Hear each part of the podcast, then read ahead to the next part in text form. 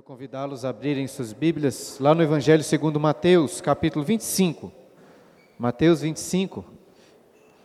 Hoje nós vamos continuar com as aulas em 2 Samuel, mas como introdução queria ler esse texto. Mateus, capítulo 25. Nós vamos ler dois versículos para introduzirmos nossa aula de escola dominical.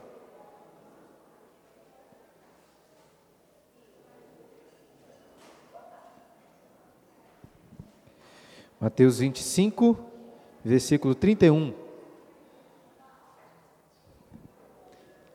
Diz assim a palavra do nosso Deus: Quando vier o Filho do Homem na sua majestade, e todos os anjos com ele, então se sentará no trono da sua glória, e todas as nações serão reunidas em sua presença, e ele separará uns dos outros como o pastor separa dos cabritos as ovelhas.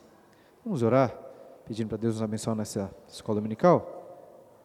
Deus Santo, graças te damos mais uma vez por esse dia, um dia de descanso no Senhor, em que podemos, ó Deus, nos reunir com irmãos e, dentre várias coisas, podemos, ó Deus, nos reunir para ouvir da tua palavra, meditarmos nela e sermos por ela edificados. Te agradecemos, ó Deus, por Jesus, o nosso Salvador, o nosso Rei, e pela esperança que temos na Sua volta, onde se assentará no trono da Sua glória, em novos céus e nova terra, para todo sempre. Que Tu possas nos preparar, ó Deus, para esse dia do retorno do Rei, do nosso Rei, Jesus. Amém. Bom, irmãos, o título de hoje dessa, desses dois capítulos é este aí, o retorno do Rei. E apesar da tentação, não vou falar sobre o Senhor dos Anéis, né? É, os capítulos 19 e 20 de 2 Samuel narram o retorno do rei Davi.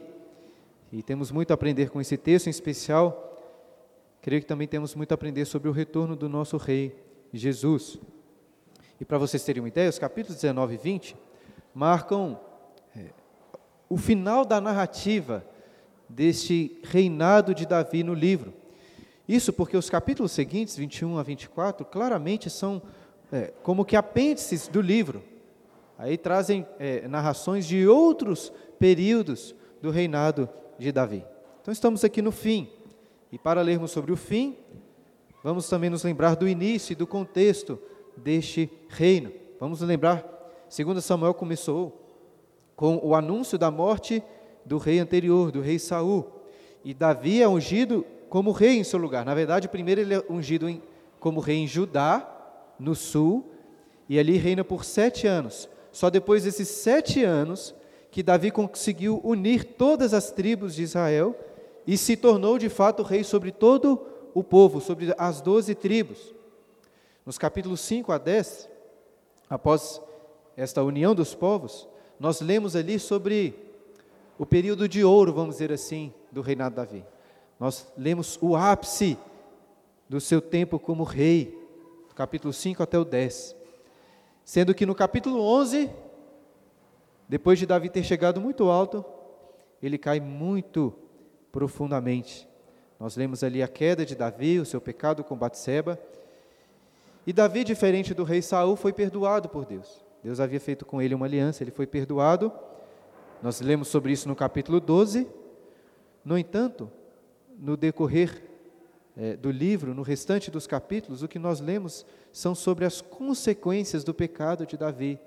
Oh, é, exatamente, as consequências do pecado de Davi no seu reino. O que lemos a partir do capítulo 12 é que o reinado, a nação de Israel, ficou extremamente frágil, cheio de deficiências, repleto de crises. Isso está diretamente também relacionado à família de Davi por causa do seu pecado, três de seus filhos já haviam morrido. O último deles foi Absalão, aquele filho que se rebelou contra Davi e por causa disso Davi precisou fugir. E depois dessa fuga aconteceu algo inevitável: a guerra civil. Davi teve que se levantar contra os exércitos do seu próprio filho Absalão. Davi pediu explicitamente para que ninguém matasse Absalão, para que tivessem misericórdia. Mas o que aconteceu? Nós lemos sobre isso na última aula. Joabe, comandante de Davi, mata Absalão, que na, que estava se portando como um inimigo do rei. E Davi, depois disso, fica lá chorando: Absalão, Absalão. E Joabe o repreende. Exatamente neste, nessa repreensão que nós paramos da última vez, né, há três domingos. Eu queria convidá-lo então a voltar a sua Bíblia lá para o segundo livro de Samuel. Abra lá. 2 Samuel, capítulo 19. Esse é o contexto onde nós paramos na última aula. 2 Samuel 19, versículo 5, nós lemos essa repreensão de Joabe a Davi. Vamos ler aí para a gente voltar um pouco à nossa mente este contexto. 19, 2 Samuel 19, 5. Então Joabe entrou na casa do rei e lhe disse: Hoje e envergonhaste a face de todos os seus servos que livraram hoje a tua vida, e a vida de teus filhos e de tuas filhas, e a vida de tuas mulheres e de tuas concubinas, amando tu os que te aborrecem e aborrecendo aos que te amam. Porque hoje dás a entender que nada valem para contigo príncipes e servos. Porque entendo agora que se Absalão tivesse, se Absalão vivesse e todos nós hoje fôssemos mortos, então estarias contente Levanta-te agora, sai e fala segundo o coração de teus servos. Juro pelo Senhor que se não saíres, nenhum só homem ficará contigo essa noite, e maior mal te será isso do que todo o mal que tem vindo sobre ti desde a tua mocidade até agora. Então o rei se levantou e se assentou à porta, e o fizeram saber a todo o povo, dizendo: Eis que o rei está sentado à porta. Veio, pois, todo o povo apresentar-se diante do rei. Até aqui, por enquanto, foi onde nós paramos. Davi, depois de ouvir essa repreensão, a meu ver, sensata, uma repreensão sensata de Joabe, apesar dele ser muito assim, sanguinário, Davi se apresenta ao povo que estava com ele, aqueles homens que lutaram pelo seu exército contra Absalão. E na sequência do capítulo, que é o que nós vamos estudar hoje, veremos que todo o restante do povo de Israel também irá encontrar com o rei para mostrar a sua lealdade. Mas como que esses encontros vão acontecer? Nós veremos aqui o capítulo 19 é um capítulo assim cheio de intrigas políticas. Essas intrigas nós começamos a entender aí no versículo, na continuação do versículo 8. Olha só, o finalzinho do versículo 8 diz assim: Ora, Israel havia fugido, cada um para a sua tenda. Todo o povo, deixa eu fazer uma pausa aqui, porque essa expressão, não sei se você percebeu, essa expressão todo o povo aparece várias vezes no texto e pode aqui nos confundir que nós temos que entender bem a que povo está se referindo. Veja que no começo do versículo 8 aí, todo o povo se referia a quem? A todo o povo de Israel em todas as tribos? Não. Estava se referindo a todo aquele povo que estava com Davi na cidade, aos seus homens. E agora é que está se referindo a todo o povo das tribos de Israel, das outras tribos. E quando o texto aqui fala de Israel, aí por isso que a gente às vezes pode confundir. Quando o texto fala de Israel, não pense em todas as tribos. Devemos aqui pensar naquelas tribos do norte, porque é assim que o texto vai começar a dividir, e assim como eles ficaram divididos depois: as tribos do norte de Israel e as tribos do sul, Judá. Existe esse contraste: as tribos do sul que ficaram ali, Benjamim e Judá, e as tribos do norte. Entenderam? Enquanto essas dez tribos do norte são chamadas nas escrituras de Israel, as tribos do sul são chamado, chamadas de Judá. Então, voltando ao texto aqui, todo o povo, se referindo a essas tribos do norte, as tribos de Israel, pelo o que vai ficar claro no decorrer do texto. Olha o que é dito aí: em todas as tribos de Israel andava altercando entre si, dizendo: O rei nos tirou das mãos de nossos inimigos, livrou-nos das mãos dos filisteus e agora fugiu da terra por causa de Absalão. Absalão, a quem ungimos sobre nós, já morreu na peleja. Agora, pois, por que vos calais? E não fazeis voltar o rei? Qual que é a questão que está pegando aqui, né? Veja, Davi tinha sido vitorioso na guerra, naquela guerra contra Absalão, mas ele estava ainda fora de Jerusalém. E o que precisamos entender é que Davi, neste momento, como rei, precisava de apoio. Por quê? Porque Absalão antes tinha conquistado a aliança da maioria das pessoas em Israel. Todo o povo, a maioria do povo, na verdade, tinha se voltado contra Davi e se aliado a Absalão. Absalão era aquele político bonitão, né, que soube engabelar muito as pessoas. Mas o problema é que Absalão agora estava morto. Será que aquelas pessoas que estavam com ele agora voltariam a sua lealdade para com Davi? Essa é a questão. As tribos do norte, então, estavam em grande confusão discutindo exatamente sobre onde estaria a lealdade deles. E por um lado, eles estão discutindo o seguinte: olha, nós lembramos aqui de Davi. Ele fez grandes feitos por nós, né? ele nos libertou dos nossos inimigos, nos libertou dos filisteus. Mas Davi estava longe de Jerusalém, não era ele que estava lá. Por outro lado, Absalão, a quem eles tinham escolhido como rei no lugar de Davi, estava morto. O que fazer diante dessa situação? Depois de muita discussão entre as tribos, reconhecem que era melhor parar, se calarem e fazer voltar o rei Davi para ser o rei de todos em Jerusalém. E enquanto isso, o que dizer sobre a tribo do sul, a tribo de Judá, a tribo do próprio rei Davi? Como que ela entra nessa história? Olha o versículo 11. Então o rei Davi mandou dizer a Zadok e a Abiatar, sacerdotes: Falai aos anciãos de Judá, que não, não Israel mais, mas a tribo do sul, Judá. Por que seríeis vós os últimos em tornar a trazer o rei para a sua casa? Visto que aquilo que todo Israel dizia já chegou ao rei até a sua casa. Vós sois meus irmãos, sois meu osso e minha carne. Por que, pois, seríeis os últimos em tornar a trazer o rei? Estão entendendo? Olha só, apesar das tribos do norte de Israel terem falado que iriam apoiar Davi, Davi queria o apoio da sua própria tribo, daqueles que eram do seu osso, da sua carne.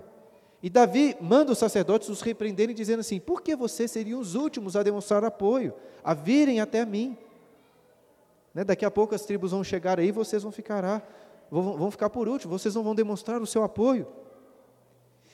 E precisamos de lembrar aqui de um detalhe importante, que a tribo de Judá, a própria tribo de Davi, na realidade, foi a primeira tribo a se aliar a Absalão, filho de Davi, e se rebelar contra Davi. O que Davi está oferecendo para eles agora é uma reconciliação. E como um excelente político, não digo isso necessariamente para o louvor de Davi, mas Davi que está aqui, como políticos fazem hoje, disposto a entregar cargos do seu reinado para conseguir o apoio, para conseguir fazer alianças, né? não, nada muito diferente do que nós vemos acontecendo hoje. Olha só, versículo 13. O que, que Davi faz? A estratégia dele. Dizei a Amasa: Não és tu osso, meu osso e minha carne? Deus me faça o que lhe aprovesse e não vieres a ser para sempre comandante do meu exército em lugar de Joabe. Com isto, moveu o rei o coração de todos os homens de Judá, como se fora um só homem, e mandaram dizer-lhe: Volta ao rei, tu e todos os teus servos. Então o rei voltou e chegou ao Jordão. Judá foi a Gilgal para encontrar-se com o rei, a fim de fazê-lo passar o Jordão. Quem era Amasa? Você se lembra? Esse personagem que Davi coloca como comandante? Amasa era da tribo de Judá. Mas volte lá, capítulo 17, volte um pouco suas páginas. Capítulo 17, versículo 24. Algo importante sobre Amasa. 17 e 24. Começa falando que Davi chegou a Manaim, estava fugindo aqui de Absalão. Olha em seguida. Absalão, tendo passado o Jordão com todos os homens de Israel, constituiu quem? Amasa em lugar de Joabe sobre o exército. Ou seja, Amasa foi o comandante do exército de Absalão na rebelião que nós lemos nos capítulos anteriores. Davi está oferecendo justamente para Amasa, aquele inimigo a vaga de Joabe, como comandante do exército. E assim, com essa movimentação política, o que Davi estava mostrando é que ele não estava ressentido com aqueles que o traíram, que ele aceitaria aqueles de volta em paz. Imagino que também Davi estava muito chateado com Joabe e aproveitou a oportunidade para tirá-lo de um pouco de cena. Mas de toda forma, o texto diz que com essa estratégia política, Davi conquistou o coração de todos os homens de Judá, da sua tribo, que foram até ele mostrar sua aliança. Agora, o que, que vocês acham que as tribos de Israel, do norte, que começaram a discutir isso, vão achar sobre essa aliança com Judá? Davi estava claramente demonstrando uma preferência aqui, preferência pela sua própria tribo. Será que as tribos do norte vão aceitar isso bem? Ou será que, ao Davi fazer aliança com alguns, acabará afastando outros? Quem diria que o governo de Davi se parece tanto assim com os esquemas e as alianças feitas pelos governantes no Brasil e mundo afora, né? Mas o que acontece? No meio dessa discussão, então, entre as tribos de Israel e as tribos de Judá, o texto vai narrar três encontros importantes, três encontros pessoais com Davi. E o primeiro desses encontros, coloquei ali, é com Simei. Quem aqui se lembra de Simei? Simei é aquele descendente de Saul que havia amaldiçoado, que havia atacado pedras em Davi quando ele estava fugindo. Lembra-se de Simei? Agora, Simei percebeu que tinha apoiado o rei errado, né? E vai atrás de Davi. Olha aí, capítulo 19, versículo 16. Apressou-se Simei, filho de Gera, benjamita, que era de Baurim, e desceu com os homens de Judá a encontrar-se com o rei Davi. E com ele mil homens de Benjamim, como também Ziba, servo da casa de Saul, acompanhado de seus quinze filhos e seus vinte servos, e meteram-se pelo Jordão à vista do rei. E o atravessaram para fazer passar a casa real e para fazerem o que lhe era agradável. Então Simei, filho de Gera, prostou-se diante do rei, quando este ia passar o Jordão, e lhe disse: Não me impute, Senhor, a minha culpa, e não te lembres do que tão perversamente fez o teu servo, no dia em que o rei, meu senhor, saiu de Jerusalém. Não conserves o rei, ó rei, em teu coração, porque eu, teu servo, deveras confesso que pequei. Por isso sou o primeiro que de toda a casa de José descia a encontrar-me com o rei, meu senhor. No segundo turno das eleições, geralmente a gente costuma ver isso aqui acontecendo, né? Aqueles candidatos que antes estavam xingando o oponente, depois voltam pedindo desculpas e tentando conquistar ali algum pedacinho, né, do que sobrou para ele, né, dizendo assim, olha, né, posso conseguir para você alguns milhões de votos, etc. Simei é assim, né? ele antes tinha apoiado o rei errado, tinha apoiado Absalão, mas agora ele viu que estava em maus lençóis e foi logo para Davi pedir perdão. Foi atrás dele, mostrar que estava disposto a fazer uma aliança. E note que o, o que o texto diz que Simei fez questão de levar consigo o quê? Levou mil homens. Ou seja, isso mostrava que Simei seria um aliado vantajoso para Davi. E o que fazer com este homem? O que fazer Simei, com Simei? Abisai, né, um dos filhos de Zeruia, não precisava pensar duas vezes sobre o que fazer com ele. Olha o versículo 21. Então respondeu Abisai, filho de Zeruia, e disse: Não morreria, por, pois, Simei por isso? Havendo amaldiçoado a ungido do Senhor? Abisai era sangue no olho, era o que tinha proposto de cortar a cabeça de Simei antes. Mas apesar disso, irmãos, na minha opinião, Abisai parece um dos mais corretos de todo esse contexto aqui. Porque veja, aquelas tribos, aquelas pessoas pareciam estar se importando apenas com questões políticas por trás dessas alianças com o rei. Abisai parece pegar o ponto mais importante de todos aqui. Qual é o ponto mais importante? Davi era o ungido do Senhor. E Simei de fato merecia ser punido por ter amaldiçoado Davi. Isso porque, irmãos, Simei não estava se levantando contra Davi apenas, nem contra um rei apenas, ele estava se levantando contra o Deus que ungiu Davi. Talvez você não se lembre, mas lá em 1 Samuel, no capítulo 26, Davi teve um, uma conversa importante com este Abisai. Eles foram até o acampamento de Saul juntos, enquanto Saul dormia. E o que, que Abisai queria fazer? Fincar uma lança em Saul. E o que Davi disse para Abisai? Nós não podemos nos levantar contra o ungido do Senhor. Ou seja, Abisai aprendeu com o próprio Davi que o ungido do Senhor era uma pessoa especialmente separada por Deus. Se levantar contra ele era se levantar contra o próprio Deus. Eu não sei se Simei merecia necessariamente a morte, mas claramente Davi tinha todos os motivos para não aceitá-lo como um aliado. Porque eu acho até que apesar desses pedidos de perdão aqui, nada indicava que Simei era sincero. Ele era um oportunista. Para mim fica muito claro. Mas, qual que é a questão? Simei tinha mil homens com ele. Igual os políticos, né? Que não são lá muito com a sua cara, eles têm um apoio político. Então, Davi, pensando, colocando as coisas na balança, como um bom estrategista político, e não digo isso aqui para louvor dele, né? Repreende, decide repreender publicamente Abisai. E aceita então essas desculpas de Simei. Olha o versículo 22. Porém, Davi disse: Que tenho eu convosco, filhos de Zeruia, para que hoje me sejais adversários? Eu acho isso curioso porque Joabe antes tinha falado sobre isso, né, que Davi tinha essa tendência de amar os que são inimigos dele e se aborrecer daqueles que estão ao seu lado. Parece um pouco do que está acontecendo também aqui. Né?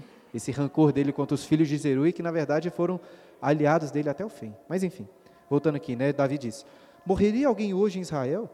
Pois não sou, não sei eu que hoje novamente sou rei sobre Israel? Então disse o rei a Simei: Não morrerás. E lhe jurou. Então, para manter essa unidade, agora com os benjamitas que tinham chegado, Davi perdoa Simei e disse, jurou que ele não seria morto, pelo menos não durante o reinado de Davi. Eu ressalto isso porque Davi, no final da sua vida, quando dava instruções a Salomão, seu filho, né, que reinaria no seu lugar, ele se lembrou bem de Simei. Depois você confere, 1 Reis capítulo 2, versículo 8, Davi diz para Salomão não tomar Simei por indesculpável. Salomão iria pensar numa forma correta de punir Simei. 1 Reis capítulo 2, depois você lê lá. Como disse antes, Abisai tinha razão em relação a Simei. Tinha que ser punido. E Davi, no final das contas, vai até concordar com Abisai. Simei merecia a morte. Mas agora Davi queria o apoio político. O próximo encontro de Davi foi com Mefibosete. Você se lembra de Mefibosete? Era o filho de Jonatas, aquele aleijado que Davi adotou para ser como um dos seus filhos. Nós lemos sobre este relato lá no capítulo 9.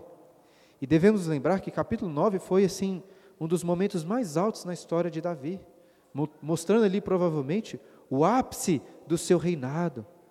O ponto em que Davi se pareceu mais com o verdadeiro ungido de Deus, o Messias, o Messias prometido.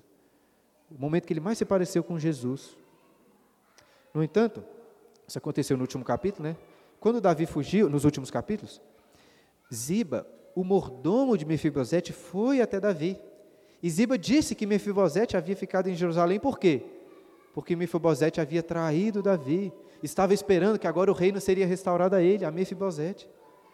E até disse na época, quando falamos sobre isso, né, era uma história muito estranha, até difícil de acreditar, mas Davi acreditou logo em Ziba, um falso amigo.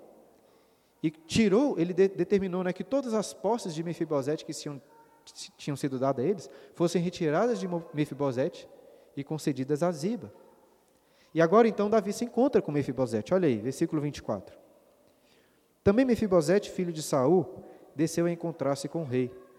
Não tinha tratado dos pés, nem espontado a barba, nem lavado as vestes, desde o dia em que o rei saíra até o dia em que voltou em paz. Tendo ele chegado a Jerusalém, encontrar-se com o rei, este lhe disse: Por que não foste comigo, Mefibosete? Ele respondeu: Ó oh, rei, meu senhor, o meu servo me enganou, porque eu, teu servo, dizia: Albardarei um jumento e montarei para ir com o rei, pois o teu servo é coxo. Demais disso, ele falsamente me acusou a mim, teu servo, diante do rei, meu senhor. Porém, o rei, meu senhor, é como um anjo de Deus. Faze, pois, o que melhor te parecer. Porque toda a casa de meu pai não era senão de homens dignos de morte diante do rei, meu senhor. Contudo, puseste teu servo entre os que comem à tua mesa. Que direito, pois, tenho eu de clamar ao rei? O que, que vocês acham sobre essa explicação de Mefibosete? Parece verdadeira e sincera? Os comentaristas e pregadores se dividem um pouco sobre a, a sinceridade de Mefibosete.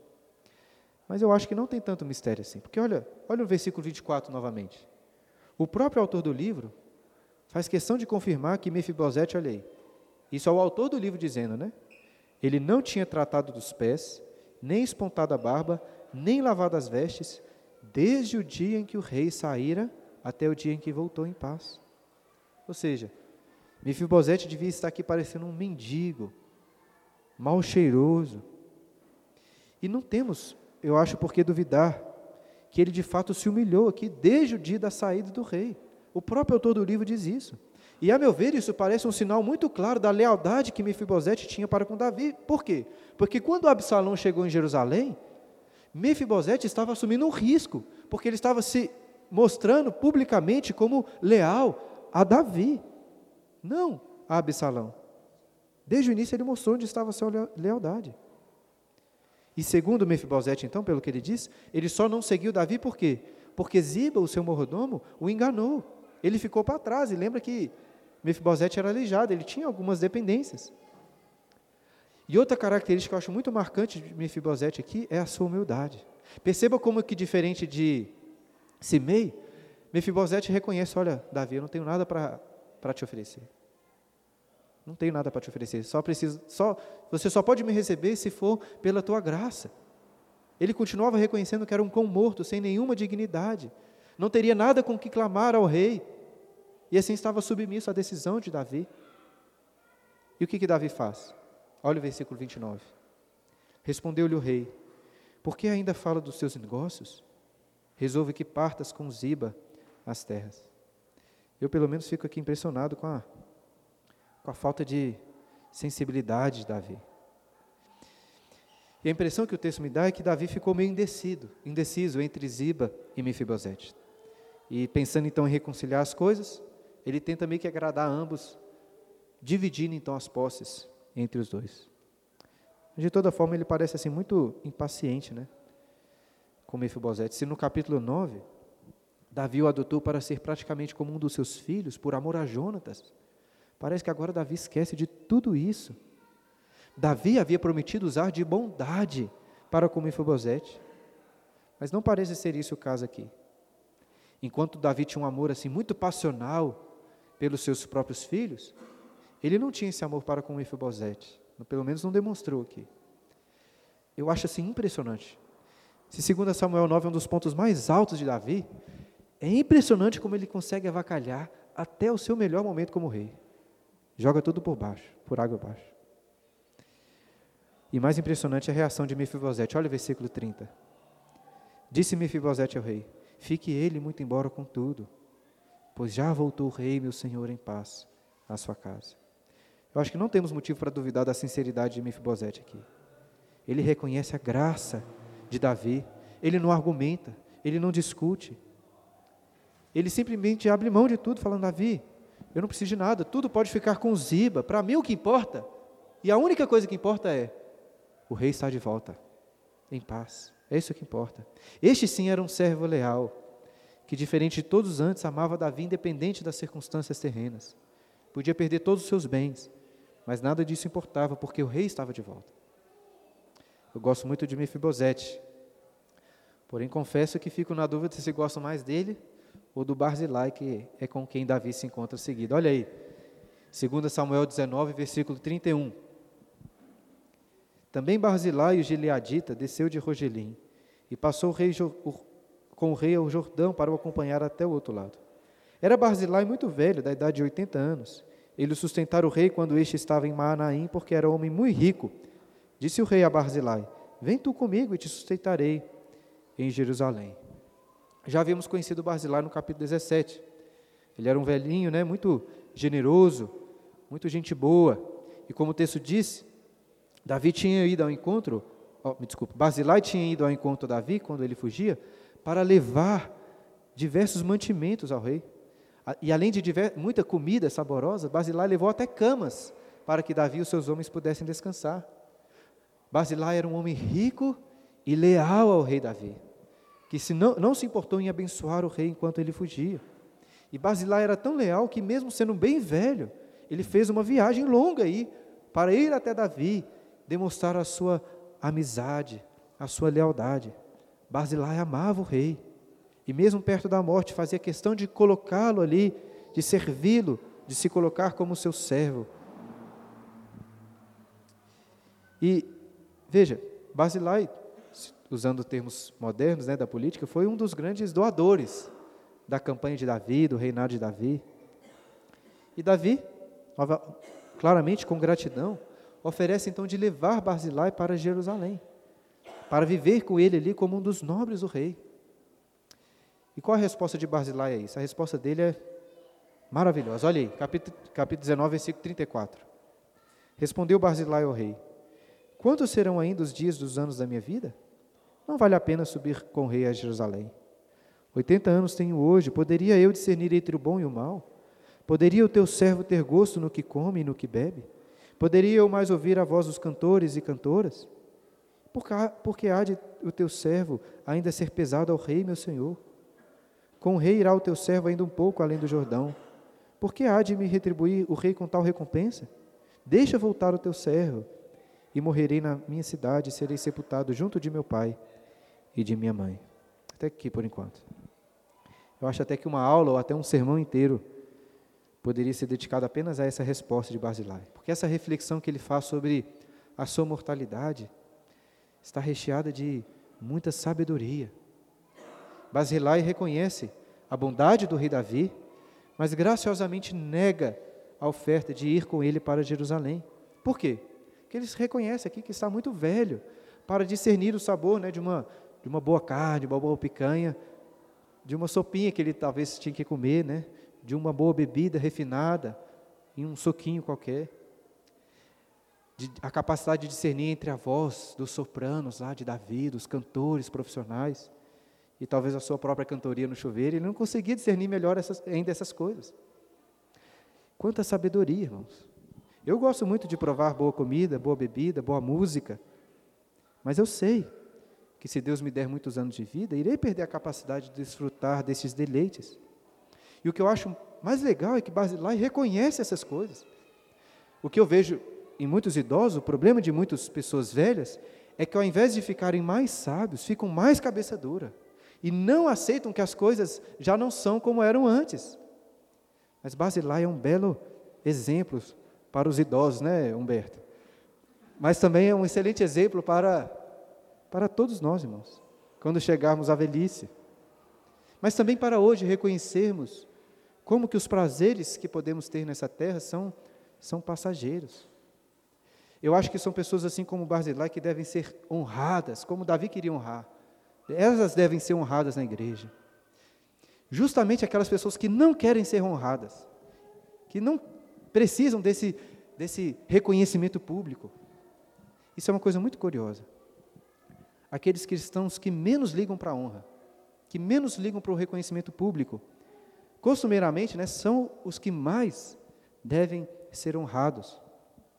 E Basilá então negou as honrarias de Davi, admitiu suas debilidades, reconhece né, que as delícias do palácio real em Jerusalém seriam desperdiçadas com ele. Por isso pede para voltar para casa, ser sepultado com sua família, mas aproveita para oferecer outro para ir em seu lugar. Olha o versículo 37, a continuação aí, né? Deixa voltar o teu servo e morrerei na minha cidade e serei sepultado junto de meu pai e de minha mãe. Olha aí. Mas eis aí o teu servo Quimã. Passe ele com o rei, meu senhor, e faze-lhe o que bem te parecer. Respondeu o rei: Quimã passará comigo e eu lhe farei como for do teu agrado, e tudo quanto desejares de mim eu te farei. Havendo, pois, todo o povo passado o Jordão, e passado também o rei, este beijou a Basilá e o abençoou, e ele voltou para sua casa. Dali passou o rei a Gilgal e Quimã passou com ele. Todo o povo de Judá e metade do povo de Israel acompanharam o rei. Então, apesar do texto não dizer explicitamente, é, depois em 1 Reis fica bem claro que Quimã, este jovem aqui, era filho de Barzilai, que ele manda junto com Davi. Nós também desejamos para os nossos filhos que eles possam desfrutar de boa companhia, de boa comida, de boa bebida, de boa música, mas, sobretudo, o que, que desejamos para os nossos filhos é que eles sigam o rei, que eles sigam o ungido do Senhor, que se submetam ao seu senhorio. E foi dessa forma que Quimã seguiu com o rei Davi. Bom, depois desses três encontros pessoais, voltemos àquele embrólio do início que Davi tinha arrumado entre Judá do sul e Israel. Lembre-se aí, apesar daquelas tribos de Israel terem sido as primeiras a falarem que queriam encontrar com o rei. Chegou né, aos ouvidos de Davi que eles queriam trazer Davi de volta a Jerusalém. Davi deu preferência para a sua própria tribo de Judá, para ter ido com ele antes. Mas agora, as demais tribos chegaram. As sandálias deles mal tinham acabado de secar após a travessia do Jordão, e os israelitas começaram a brigar. Olha o versículo 41. Eis que todos os homens de Israel vieram ter com o rei e lhe disseram: por que te furtaram, furtaram nossos irmãos, os homens de Judá, e conduziram o rei e a sua casa através do Jordão, e todos os homens de Davi com eles? Percebam que eles foram atrás do próprio rei Davi e estavam questionando aqui qual, por que a sua preferência pelos homens de Judá. E o que poderíamos esperar de um bom rei? Que Davi aqui iria tentar resolver a situação, apaziguar os ânimos, mas Davi permanece calado, ele não fala nada. Olha o versículo 42. Então responderam todos os homens de Judá aos homens de Israel: Porque o rei é nosso parente. Por que, pois, vos irais por isso? Porventura comemos a custa do rei ou nos deu algum presente? Responderam os homens de Israel aos homens de Judá e disseram: Dez tantos, aqui se referindo às tribos, né, as dez tribos, dez tantos temos do rei, e mais a nós toca Davi do que a vós outros. Por que, pois, fizeste pouco caso de nós? Não foi a nossa palavra primeira para fazer voltar o nosso rei? Porém, a palavra dos homens de Judá foi mais dura do que a palavra dos homens de Israel. Isso aqui é um retrato quase que idêntico né, dos debates de política hoje. bate-boca, parece um grupo de WhatsApp ou algo nesse sentido. E Davi não fala nada. Os homens de Judá que vão para a discussão e respondem que eles conduziram Davi, por quê? Porque Davi era parente deles, da mesma tribo. E não tinha nenhum motivo para os israelitas reclamarem, porque eles não tinham nenhum benefício, nenhum. É, Davi não dava para eles presentes ou algo nesse tipo. Por outro lado, o que os homens de Israel disseram? Disseram: olha, nós somos, nós temos dez tribos, nós representamos muito mais o reino. E, e, para, e para, para o povo de Israel, Davi tinha feito errado, porque tinha desprezado eles. Além de tudo, foram eles os primeiros a falarem sobre a volta do rei, a apoiarem a volta do rei. E no meio dessa discussão, mais uma vez, eu me lembro lá de Abissai. Lembra de Abissai? Mesmo sangue no olho, quando ele falava sobre Simei, ele destacou o ponto que era o mais importante. Davi era ungido do Senhor. Eu destaco isso porque nenhuma das tribos, nem Judá nem Israel, parece se importar muito com isso. Estavam todos olhando só para os seus próprios umbigos, os seus próprios interesses, brigando ali. Eu suponho até que o autor não quis registrar aquelas palavras tolas e raivosas que foram trocadas a partir desse ponto. Ele só coloca o final da discussão. Quem ganhou a discussão? Foram os melhores argumentos? Foram aqueles que tinham mais razão? Não. Como costumam ser também as discussões políticas, prevaleceu quem? Quem falou mais grosso, quem gritou mais forte. Eles que ganharam. Os de Judá falaram mais forte e ganharam. Mas claro que isso não resolve, resolveu nada, irmãos. Essa preferência que Davi deu por Judá e a falta de decisão dele contra as demais tribos colocou um abismo entre Judá no sul e Israel no norte, colocando-os novamente em uma guerra civil. É sobre isso que lemos o capítulo 20, olha aí. Capítulo 20. Então se achou ali por acaso um homem de Belial, cujo nome era Seba, filho de Bicre, homem de Benjamim, o qual tocou a trombeta e disse: Não fazemos parte de Davi, nem temos herança no filho de Jessé, cada um para suas tendas, ó Israel. Então todos os homens de Israel se separaram de Davi e seguiram Seba, filho de Bicre. Porém os homens de Judá se apegaram ao seu rei, conduzindo desde o, desde o Jordão até Jerusalém. Não vai dar para entrar nos detalhes deste capítulo, mas vou tentar resumir aqui os, os melhores momentos. Né? Em resumo, Creio que a falta do bom senso de Davi, adicionado ao egoísmo e rebeldia dos homens de Israel, resultou nessa divisão das tribos. Enquanto a tribo de Judá seguiu com Davi, um homem chamado Seba, de Benjamim, levantou discórdia entre as outras tribos, de forma que todos se voltaram para casa, casa sem é, mostrar a sua lealdade ao rei. E o texto diz que Seba era um homem de Belial, né? esse era um, um xingamento da época para se referir a homens rebeldes, homens sem valor.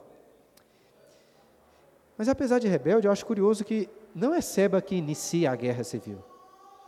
A princípio parece que ele apenas levanta aqui um movimento separatista, dividindo as tribos, cada um por si. Pelo que o texto diz, pelo menos, quem inicia essa guerra é o próprio Davi, que manda os seus homens para perseguirem Seba, correu com, com, ali com é, receio né, de que Seba então reunisse outras pessoas para atacarem Davi. E aqui devemos lembrar de algumas coisas. Primeiro, que Davi tinha colocado Amasa, lembra? Amasa no lugar de Joabe como comandante do exército. Então ele foi para Amasa e pediu que Amasa juntasse os homens de Judá, reunisse um exército grande, só que tinha que ser muito rápido, ele tinha apenas três dias, porque o segredo estava na velocidade. Mas o que aconteceu? Amasa estava demorando demais. Amasa não era um dos filhos de Zeruia. Amasa não era um bom comandante. E assim, com o atraso, que, que Davi fez? Davi não podia chamar Joabe de volta, nem ia ser difícil. Aí ele foi para Abisai, o irmão de Joabe, aquele que queria matar Simei, né? E disse para Abisai, então, juntar alguns homens ali do comando da, da guarda real de Davi e correrem atrás de Seba. E logo que Joabe vai junto. E nesse caminho, no caminho, Joabe se encontra com Amasa, que estava atrasado. E é assim, aí é assim, né? Sendo um filho de Zeruia, sangue no olho, Joabe vai abraçá-lo e de um, golpe apenas tira Amasa do caminho e o mata. E continuando, né, rumo na perseguição contra Seba, Joabe agora claramente passa a tomar o comando novamente do exército. Ele reúne para si muitos homens até que eles chegam numa cidade, a cidade de Abel Bet Maaca. E enquanto atacavam a cidade, o que acontece? uma mulher de grande reputação, uma mulher sábia, chama Joabe para propor a paz. E Joabe falou assim: tranquilo, manda a cabeça de Seba pelo, pelos muros, que nós teremos paz. E foi justamente isso que aconteceu, e a guerra se encerrou. Davi agora era rei de todo Israel novamente. Ou seja, Deus, através dessas circunstâncias tão estranhas, se manteve fiel à sua aliança e manteve o reino de Davi em pé. Vamos ler os últimos versículos do capítulo 20. Olha, capítulo 20, versículo 22, que resume esse final da guerra. Olha aí. E a mulher, na sua sabedoria, foi ter com todo o povo, e cortaram a cabeça de Seba, filho de Bicre, e lançaram a Joabe. Então tocou este a trombeta e se retiraram da cidade, cada um para sua casa. E Joabe voltou a Jerusalém a ter com o rei. Joabe era comandante de todo o exército de Israel e Benaia, filho de Joiada, da guarda real. Adorão dos que estavam sujeitos a trabalhos forçados. Josafá, filho de Ailude, era o cronista. Seva, o escrivão, Zadok e Abiatar, os sacerdotes. E também Ira, o Jairita, era ministro de Davi. Parece então que finalmente a paz reinou sobre Israel. Davi voltou a ser, voltou a ser o rei sobre todas as tribos. E de fato, em uma perspectiva externa, exatamente isso que aconteceu. Tanto que o capítulo termina com essa lista dos oficiais de Davi. Entretanto, a paz e a união dessas tribos, se você reparar bem, parece ser apenas de fachada. Porque o reino de Davi não é tão forte, não é tão unido como foi antes. Por exemplo, quando nós comparamos essa lista de oficiais aqui com a lista anterior que apareceu lá no final do capítulo 8, depois se quiser pode olhar lá. No final do capítulo 8 tem uma outra lista de oficiais. Quando Davi estava bem no auge do seu reinado. Nós percebemos algumas diferenças muito significativas. E uma das primeiras diferenças é que lá no capítulo 8, versículo 15, essa lista começa com a seguinte frase: Reinou, pois, Davi sobre todo Israel, julgava e fazia justiça a todo o seu povo. Nós não encontramos essa mesma afirmação agora. E a lista já começa aí com o comandante do exército. E quem que era o comandante? Era Joabe. Um comentário rápido sobre Joabe aqui. Joabe comete muitos erros. É um homem extremamente violento. Mas a impressão que eu tenho, lendo o livro de 2 Samuel, é que poucos homens são tão leais a Davi como Joabe, ao reino como Joabe. Ele era leal a Davi até, como, até contrariando Davi. Porque ele sempre queria o, o bem do reino. E mesmo com tantos erros, com tantos pecados, com tantas dificuldades com Davi, Joabe se manteve fiel ao ungido do Senhor até o fim. E pela providência divina, a meu ver, apesar de erros, Joabe foi um, instru um instrumento muito importante para que o reino de Davi permanecesse em pé. Joabe foi uma bênção de Deus na vida de Davi, o livrando de inimigos, como Abner, como Absalão, como Amasa. Não estou justificando aqui a violência dele, mas creio que sim, ele foi uma bênção na vida de Davi. Agora, volte seus olhos para essa lista de oficiais. E outro detalhe importante, diferente da lista anterior, está no versículo 24, que fala de Adorão, dos que estavam sujeitos a trabalhos forçados. E por que, que esse detalhe é importante? Isso não, não aparece na lista anterior, mas aparece agora, esses trabalhos forçados. Por que, que isso é muito importante? Porque esse, essa servidão, esses trabalhos forçados, não sei se você se lembra disso, mas esse será o motivo da separação das tribos. Depois, após a morte de Salomão, quando Roboão reinou em seu lugar, o neto de Davi. Se você puder, depois, a gente abre lá, mas lá em 1 Reis capítulo 12, é dito que o Roboão, filho de Salomão, o neto de Davi, estava reinando em Israel. Vale a pena você conferir, abra lá, 1 Reis capítulo 12, o que acontece? Quem estava no governo agora era Roboão, filho de Salomão, neto de Davi. E chegou a ele Jeroboão, Jeroboão era um chefe das tribos do norte, dessas tribos de Israel. Dizendo o que para Roboão? Dizendo que o jugo deles estava muito pesado, que Salomão tinha os colocado sobre uma dura servidão.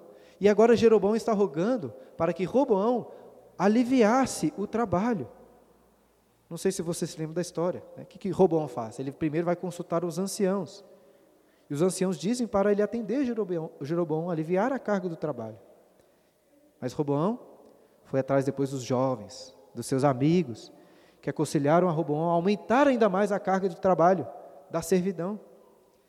E dessa forma, ouvindo os jovens, ao invés dos anciãos, Robão decide aumentar o jugo.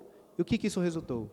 Numa divisão, da, uma divisão inclusive perpétua, entre as tribos do norte e as tribos do sul. E nessa divisão, olha aí, nós temos um, um detalhe muito importante. No capítulo 20, versículo 1 de 2 Samuel, Seba disse assim: Olha, são só palavras deles. Capítulo 20, versículo 1. Então se achou ali, por acaso, um homem de Bilial, cujo nome era Seba, filho de Bicri, homem de Benjamim, o qual trocou a trombeta e disse: Olha só, isso foi o que Seba disse muito tempo antes. Não fazemos parte de Davi, nem temos herança no filho de Jessé, cada um para suas tendas, ó Israel. Agora, se você está aberto em 1 Reis, capítulo 12, olha o versículo 16. 1 Reis 12, 16. Olha, olha as palavras de Jeroboão. Vendo, pois, todo Israel que o rei não lhe dava ouvidos, reagiu dizendo: Que parte temos nós com Davi? Não há para nós herança no filho de Jessé, as vossas tendas, ó Israel. Não acha isso curioso? Percebe uma semelhança entre essas frases? Parece que as palavras de Seba serviram como um moto agora para os israelitas do norte. Ou seja, aquele espírito de desunião que foi levantado por Seba estava enraizado, ficou enraizado no coração das tribos do norte de Israel. Ou seja, voltando aqui para Davi. Apesar dessa união do povo no final do reinado de Davi, e também durante todo o reinado de Salomão, essa união era de fachada. No coração, aquelas tribos do norte ainda guardavam rancor contra o sul. Essa divisão não foi completamente curada por Davi. Deus manteve sim o reino de Davi, mas era um reino decadente. Como eu disse no início, né, este é o final da narrativa do reinado de Davi no livro, porque os próximos capítulos são apenas um apêndice, né, falando sobre outros períodos. E a pergunta que eu quero levantar é por quê? Por que, que a narrativa do reinado de Davi termina assim, com essa história, desse jeito? E é o que eu tenho dito desde a primeira aula em 2 Samuel. Parece-me que um dos propósitos do autor do livro é tentar tirar da cabeça dos israelitas, do seu, do seu tempo, que eles precisavam de um rei como Davi. Porque, por melhor que Davi tenha sido, Davi falhou em unir todas as tribos. Davi falhou em ser o verdadeiro pastor de Israel, o pastor que eles tantos precisavam. E com isso, creio que o autor está mostrando para os israelitas que eles precisavam de um rei muito melhor do que Davi. Este é o propósito, segundo Samuel. Ele está apontando para o reino vindouro do Cristo, o verdadeiro ungido. Irmãos, eu já expliquei isso para vocês, mas isso é muito importante entender, não se esqueçam disso.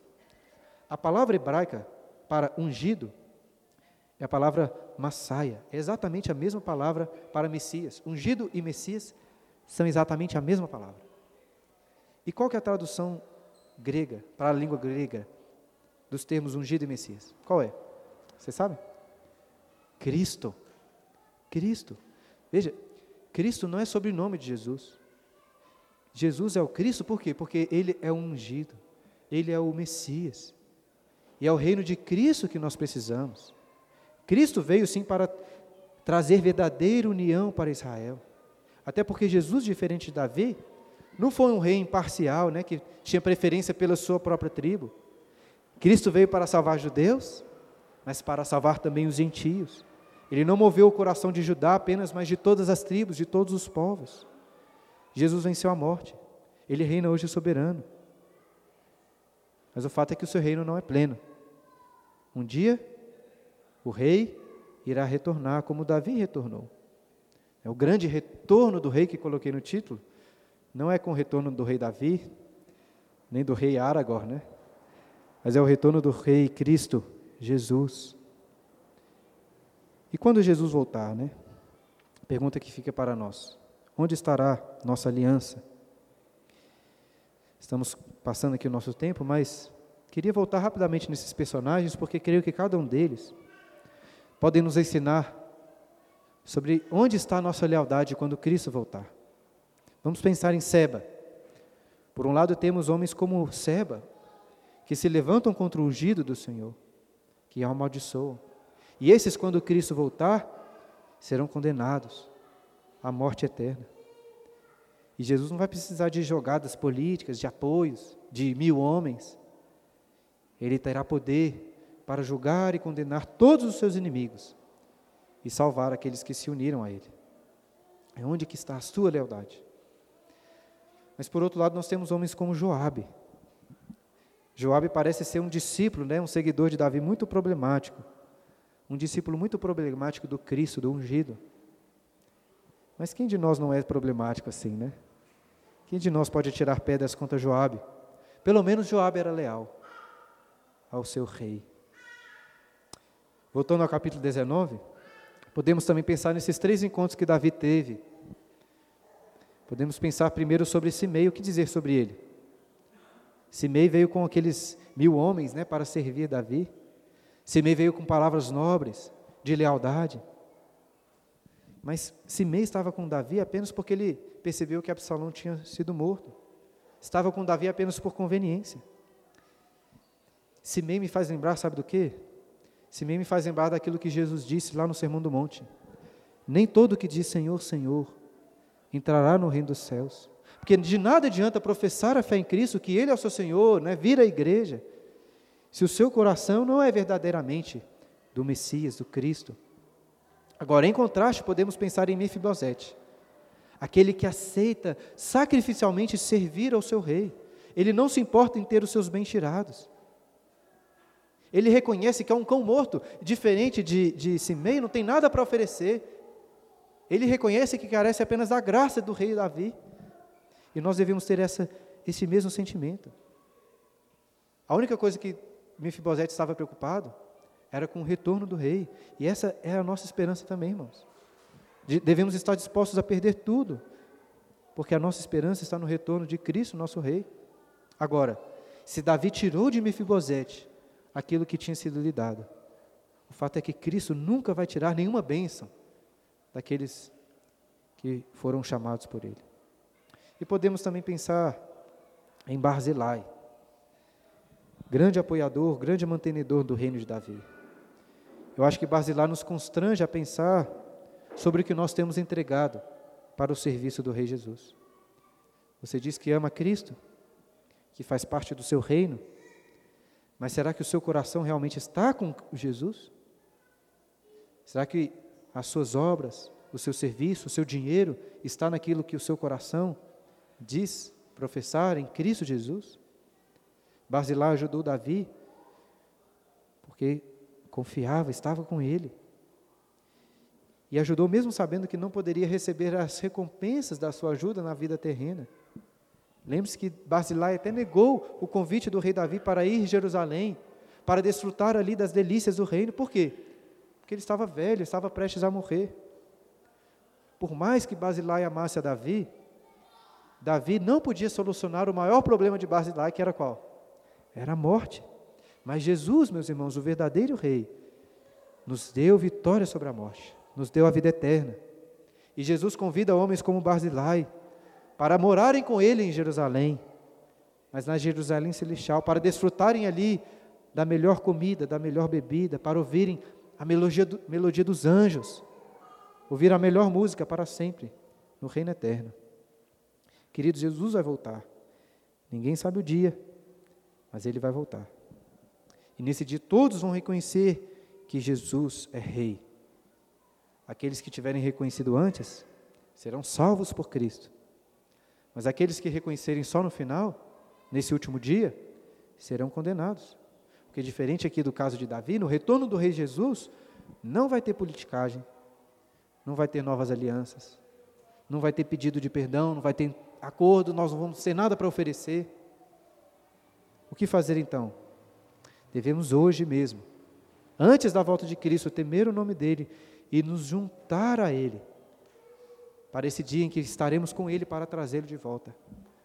Em novos céus e nova terra, na Nova Jerusalém, a qual nós esperamos. Irmãos, essa é a nossa esperança. Próxima aula devo tratar sobre os apêndices do livro de 2 Samuel. Mas o capítulo 20, como disse, encerra essa narrativa do reino de Davi, que possa nos ensinar também muito sobre o reino de Jesus.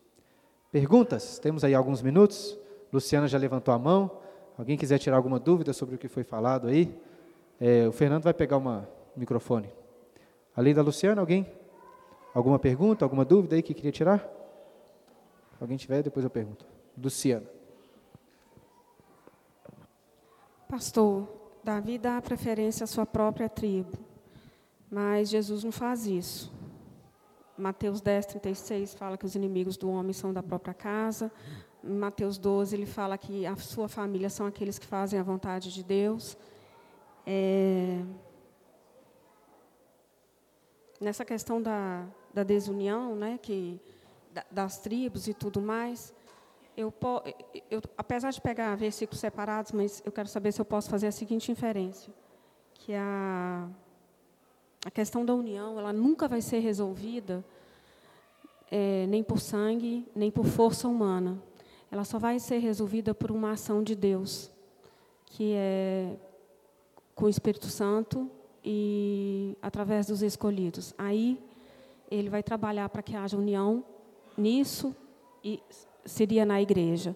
Qualquer outro fator que seja militar, político, é, familiar, se não houver a ação de Deus, não vai a gente não consegue ser unido assim. E até mesmo vamos, né, porque somos falhos e a natureza é nós, o nosso problema é de natureza, não só de caráter, enfim, é, não vai ter união. É. Esse é um, um ponto muito importante nós entendermos assim. Eu fico falando aqui muito sobre política, né, fazendo essas relações. É, eu não sou um grande entusiasta assim, né, de políticas, mas eu também não quero dar a impressão que é uma coisa que não serve para nada. Veja bem. É, muito importante a gente ponderar as coisas. Veja bem. É, políticas humanas, guerras que são travadas são importantes, porque as guerras, por exemplo, muitas vezes servem para manter a união, para proteger a, a paz. Políticos são importantes muitas vezes em suas políticas para o bem do povo. Mas para mim o que tem que ficar muito claro é que o máximo que politicagens e guerras podem fazer é tornar a situação menos ruim. Tanto que a minha esperança, não é que eu chuto o balde, tanto faz, a minha esperança para a nossa cidade, o nosso país e o mundo é que os políticos que estejam lá sejam pelo menos os menos piores, que possam fazer o menos mal e remediar o máximo possível. Mas eu destaco essas questões políticas muitas vezes, mostrando que como que são falhas, exatamente para mostrar que, por melhor que seja uma nação no, no mundo, ela vai ser sempre essa, como essas nações aqui, cheia de problemas, podre por dentro, que vai ruir. E isso é importante porque, assim como o autor de Samuel é, queria para os israelitas, isso é importante para nós também, entendermos que a nossa esperança de união não pode estar em poderes humanos, né, em guerras, em politicagens. Não adianta esses discursos, ah, vamos unir o Brasil, vamos unir o mundo. Isso nunca vai funcionar, pelo menos não de uma forma real. O máximo que as pessoas podem fazer é minimizar os problemas. E olhe lá, que geralmente só atrapalham. E é muito importante nós termos essa esperança na volta do Rei Jesus. É, não para deixarmos de viver o presente, Acho que aqueles que esperam mais a volta de Cristo são os que melhor vivem no presente, né? Pensa em Barzilai. Ele não tinha nada para ganhar no, rei, no reino de Davi, mas ainda assim estava lá contribuindo. Assim nós, nós somos, aqueles que têm esperança no reino vindouro, eles são os que mais vão servir aqui o reino de Cristo. E onde que está a união? Você até falou da igreja, né? Eu gosto muito daquele texto de Atos, na descida do Espírito Santo, quando povos de várias línguas diferentes são unidos em uma única língua pelo Espírito Santo. Ali está a união dos povos no Espírito Santo e que alcança as pessoas através da pregação da palavra, né? É, é. Então é o evangelho. A gente, acima de tudo, tem que lutar pelo evangelho. É o evangelho que vai unir os povos. É isso que a Bíblia nos ensina. Mas é, é, eu penso assim, é, de fato, concordo com você que essas políticas humanas são muito deficitárias. Vai, vai partir é, nunca vai pela nossa própria natureza, em, em é. todos os tipos de relacionamento. É. Tem que ser Isso uma aí. ação divina. Isso aí. A gente está chegando na época das eleições, né? Se nem Davi a gente podia confiar como um bom rei, quanto mais as opções que nós temos aí. Quer falar, ô Elbert? Pergunta? No... Fernando, Fernando tirou Fernando, ali, tá, pilha, né? Queria... Sempre.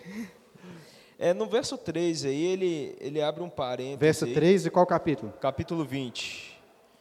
É, teria alguma motivação do autor em especial abrir esse parêntese aí, falar sobre as concubinas que ele deixou Ah. para cuidar da casa e depois é, eu entendo aí que ele as tratou mal. Parece que Davi trata mal todo mundo lá que depois da Exatamente. Assim, Davi não parece estar no. Acho que a impressão que eu tenho é igual você teve também. Davi não parece estar no seu melhor juízo sobre as coisas, não, né? Essas concubinas não tinham nada de errado e elas que acabaram sofrendo, né? Mas, a meu ver, o autor coloca esse detalhe aqui exatamente para fechar o que ele tem tentado mostrar, as consequências do pecado de Davi. Aquelas concubinas seriam um arco perpétuo de que ele foi envergonhado pelo seu filho. Ele nunca ia esquecer daquilo que Absalão fez. Até porque, como eu expliquei da, da última vez, ao dormir com essas mulheres, o que Absalão estava demonstrando para todos é que ele estava tomando o lugar de Davi. Era um ato político também, não era uma mera imoralidade sexual. Então Davi tinha que conviver com- agora com essa vergonha. O fato é que, veja bem, lembra que eu falei, eh, comparei aquela primeira lista de oficiais com essa última? E como que agora o reino, apesar de estar unido ali e nas mãos de Davi, é um reino muito mais decadente? Eu não estou querendo falar que é certo ter muitas mulheres, não, tá? Mas pensando na mentalidade aqui do, não de Deus, mas assim, da mentalidade daquelas pessoas e o que, que isso simbolizava. Antes, Davi com muitas mulheres simbolizava o seu poder também. Mas agora, essas concubinas ali, com quem ele não se deitava, simbolizava, a meu ver, essa decadência do seu reino, entendeu? Como que ele era- falhou, porque veja bem, a, na mentalidade daquelas pessoas, as esposas, as mulheres, eram uma representação do próprio povo. Então, o rei que tratava bem as mulheres estava representando que ele iria tratar bem o povo dele como um todo. Mas Davi não, era, não estava mais nessas condições. Só para ressaltar de novo, tá, gente? Concubina é errada, não estou defendendo nada disso. Davi fez errado desde o início, tá? Mas nessa simbologia, eu acho que o autor está mostrando isso para o povo. Olha como que o reino de Davi está decadente. Eu não falei sobre o versículo 3, que como eu disse aqui, só tinha como não tinha muito tempo para isso, né? Foi bom você ter levantado, que me deu a oportunidade de, de destacar esse detalhe que é muito, muito legal. Pai Santo, mais uma vez, te agradecemos por esse dia e te agradecemos por esta aula, pela edificação que tu nos traz, ó Deus, através da meditação destes capítulos, deste final do reino de Davi, sobre o seu retorno. Que essas reflexões possam animar os nossos corações a servi-lo com lealdade, como Barzilai, a servirmos a Deus como Mefibosete, reconhecendo que nada temos para oferecer diante do Senhor, mas que precisamos da tua graça. Que possamos ser leais ao Rei Jesus hoje, na esperança de que quando ele retornar, estaremos junto com ele no seu retorno, passando o Jordão para a nova Jerusalém celestial. Essa é a nossa esperança, Pai, e por ela nós pedimos, em nome de Jesus. Amém.